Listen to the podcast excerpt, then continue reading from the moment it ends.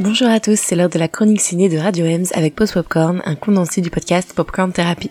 Je rappelle le concept, je suis Charline, j'ai moins de 7 minutes pour vous présenter un, deux ou trois films à l'affiche, que ce soit en salle ou sur les plateformes, c'est parti. Petite précision, comme toujours, je ferai mon possible pour ne pas divulguer des éléments importants du film puisqu'on reste sur de la critique comme on dit, sans spoiler. Et la semaine dernière fut très très difficile pour Knock at the Cabin de tenir euh, mon rôle. Mais cette, euh, cette semaine, un peu plus facile, surtout pour le premier, qui n'a pas vraiment de scénario, on va dire, puisqu'il s'agit de Astérix et Obélix, l'Empire du Milieu. Quand je dis pas vraiment de scénario, c'est que surtout tout est dans la bande-annonce.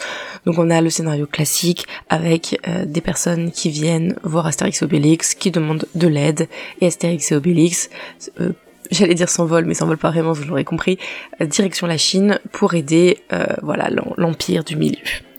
Alors les critiques de ce film ont été très très très dures et j'ai longtemps hésité avant d'aller le voir. Mais justement j'ai voulu me faire euh, mon propre avis puisque j'ai trouvé que il y avait quand même beaucoup beaucoup beaucoup de, retours très très négatifs mais à l'extrême. Alors moi je ne serais pas aussi sévère. Euh, j'ai trouvé que c'était certes pas le film de l'année et que oui il y avait beaucoup de blagues qui ne m'ont pas fait rire mais à côté de ça, euh, je trouve également que c'est du même niveau que plein d'autres comédies françaises qu'on trouve depuis une dizaine d'années. Je parle vraiment des comédies françaises style euh, Babysitter, Les Tuches, etc. Euh, ça, reste un film familial, euh, le divertissement est bien présent, il y a quand même des blagues où j'ai rigolé. le casting, oui, est un peu grandiloquent et pas forcément très très Juste, on va dire, euh, je pense à Marion Cotillard, même si c'est une actrice que j'apprécie, je ne l'ai pas du tout trouvée convaincante. Par contre, Gilles Lelouch, j'ai adoré en Obélix, je l'ai trouvé excellent. Donc voilà, il y a, des pour et il y a des contre dans ce film. Après, je, suis contente de voir que il plaît quand même en salle à un public. Il a son public. Euh, je pense à, mes élèves, mes élèves de sixième, je suis professeur, ont adoré ce film. Il me ressort toutes les critiques, toutes les toutes les citations, euh, c'est très, très mignon à voir. Donc je pense que oui, il peut décevoir, surtout si on le compare au Astérix et Obélix de Chabat, mais non, euh, ce n'est pas non, cette horreur euh, qui est décrite partout. Le deuxième film que j'ai été voir également au cinéma, il s'agit de Ant-Man 3, ou plus précisément Ant-Man et la guêpe, Quantum Mania, qui est un des films du MCU, voilà, donc de la, de la nouvelle phase.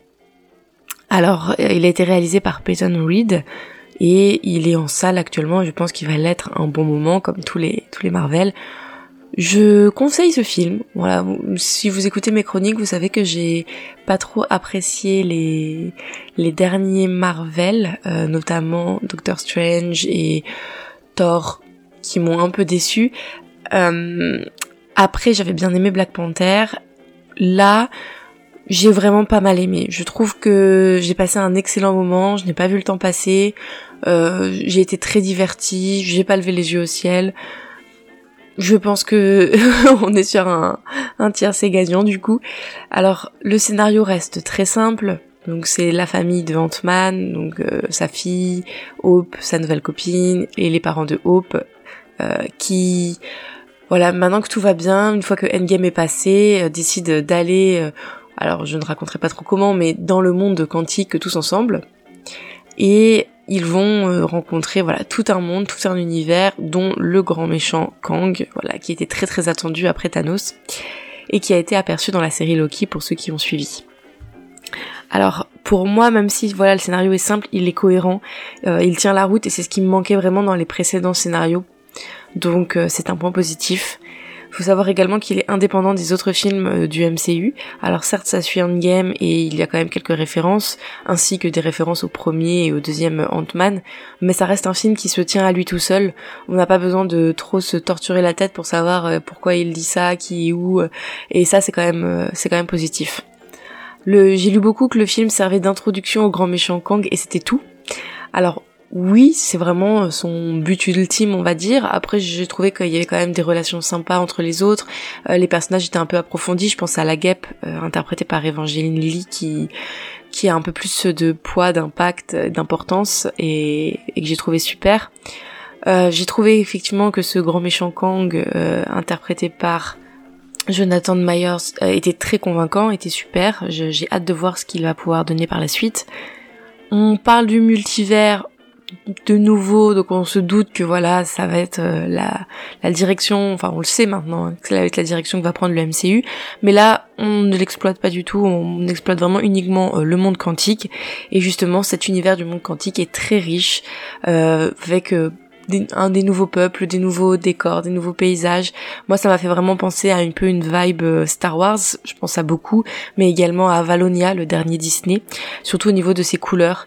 Alors, je sais que ça, ça fait débat, ces couleurs très pop. Euh, effectivement, on essaie de nous en mettre plein la vue. Euh, il y a certaines scènes qui sont peut-être un petit peu too much, un peu kitsch, euh, pas très bien réalisées. On nous bombarde d'effets spéciaux. Voilà, c'est pas ce que j'ai préféré, mais ça m'a pas non plus dérangé. Mais en tout cas, j'ai j'ai beaucoup aimé effectivement de voir un univers différent, des personnages différents et, et d'aller nous proposer quelque chose de, de nouveau.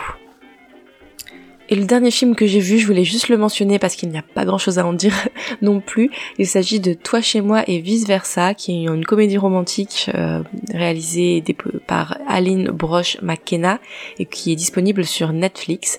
Et alors, euh, si je la conseille, c'est parce que c'est vraiment la comédie romantique telle qu'on l'avait dans les années 90-2000, euh, puisqu'on retrouve Ashton Kutcher et Reese Witherspoon. Euh, voilà, donc euh, j'ai trouvé qu'il y avait pas mal d'alchimie entre les deux, que le scénario était très très très très simple, mais vraiment ça reste euh, voilà le bon film sur Netflix. J'irai pas le voir au cinéma, j'ai pas spécialement envie de payer pour ça, mais sur son canapé avec un petit plaid, c'est parfait. Eh bien écoutez, c'est tout pour cette semaine et puis on se dit à bientôt.